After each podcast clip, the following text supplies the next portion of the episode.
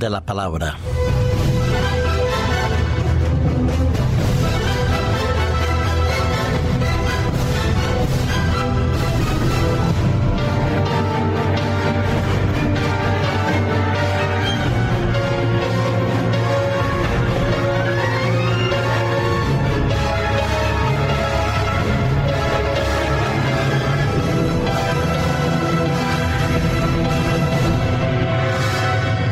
Son las reflexiones teológicas que los autores y comentadores de la palabra de Dios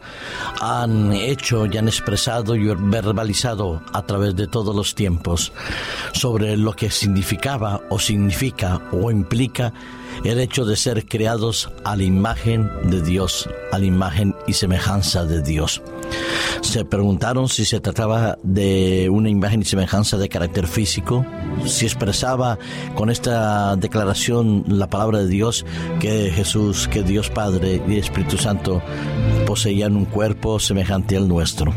Otros han hecho la reflexión sobre la tipología o simbología de imagen de Dios. Es decir, que Dios nos había creado con la capacidad de amar, de decidir, de elegir y sobre todo de comunicarnos sea cual fuere las razones por las cuales la palabra de Dios expresó imagen de Dios, seguro que quería decir fundamentalmente que Dios nos hizo seres relacionales, diferentes los unos de los otros, capaces de tomar decisiones, capaces de amar y con la necesidad de ser amados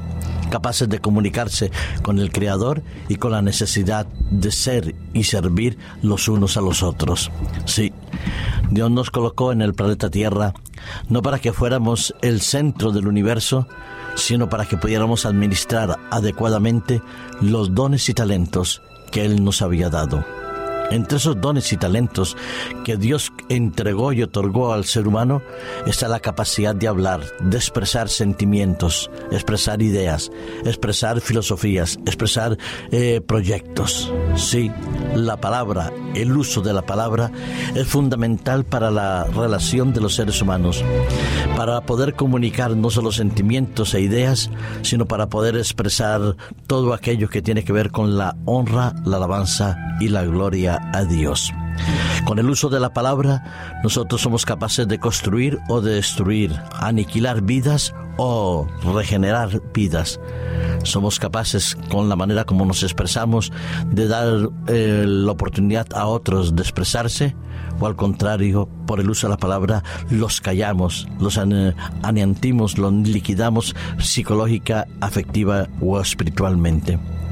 El uso de la palabra implica una responsabilidad indudablemente de todos aquellos que asumimos o asumen ciertas responsabilidades en la vida que tienen que dirigir, coordinar o establecer en determinado tipo de proyectos donde se ven implicados un grupo de personas y mucho más cuando se trata del destino o el proyecto de construcción de una sociedad estable equilibrada, más feliz, más justa y más preparada.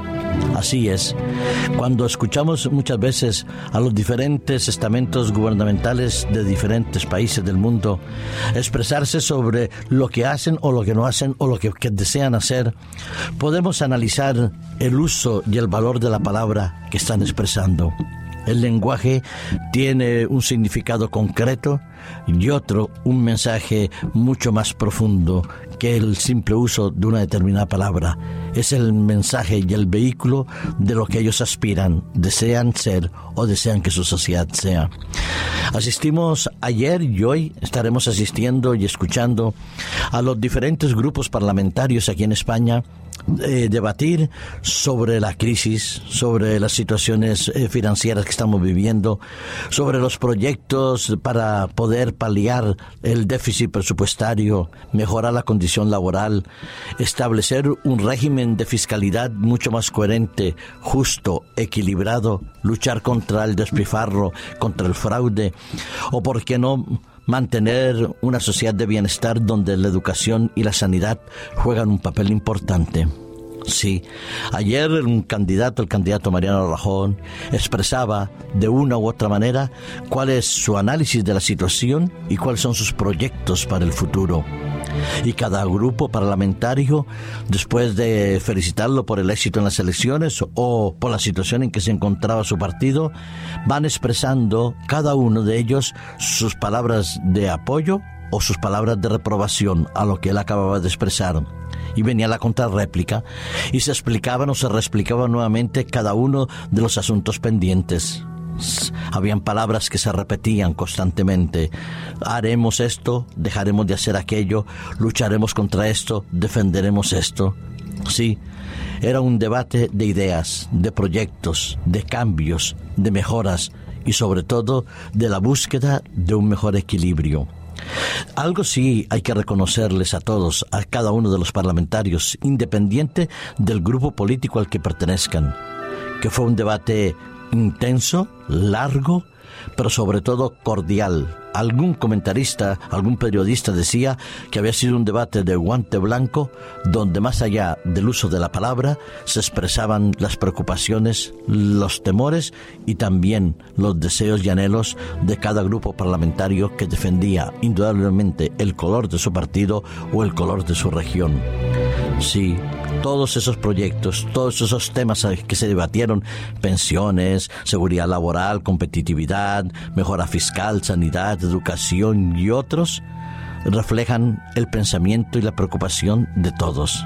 Pero sí, hay que agradecerles a ellos que las preguntas y las respuestas, el uso adecuado de la palabra, el valor de la palabra cordial, estuvo ahí en cada una de las ponencias y réplicas y contrarréplicas que se dieron.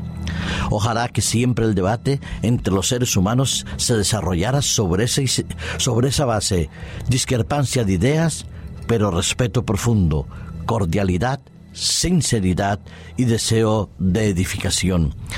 Es lo que el libro de Proverbios en muchos pasajes menciona, pero especialmente, por ejemplo, en el capítulo 15 y versículos 1 y 2.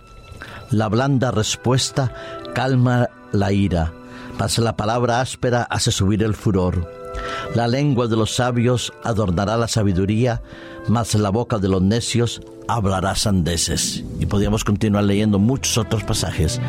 Pero lo cierto es que el libro de Proverbios reconoce varias cosas.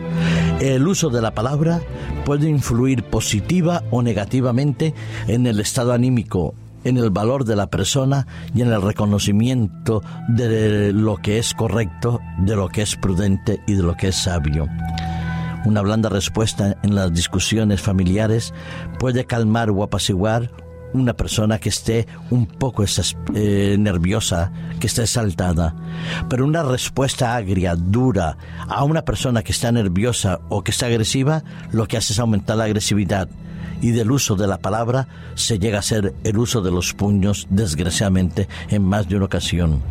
Cuando una persona que está preparada, que recibe, digamos, un conocimiento intelectual, espiritual o moral, lo comparte con otros, indudablemente aumenta el valor del ser humano pero cuando lo que pronunciamos, lo que hablamos, lo que decimos es absolutamente necio, sandeces, como dice el libro del Proverbio, nosotros indudablemente estamos perdiendo la característica fundamental que Dios dio en el ser humano, ser imagen del Creador, imagen del Redentor. Que aprendamos a debatir ideas es fundamental, que aprendamos a respetar a los otros es necesario, pero que hagamos uso y que hagamos uso adecuado del lenguaje también es necesario, porque el uso adecuado del lenguaje lleva y transmite lo que hay en el fondo del corazón, porque del fondo del corazón eso es lo que habla la boca, y que tus palabras sean constructivas, dulces, cariñosas y respetuosas, sea cual sea la circunstancia o el momento en que tú vivas.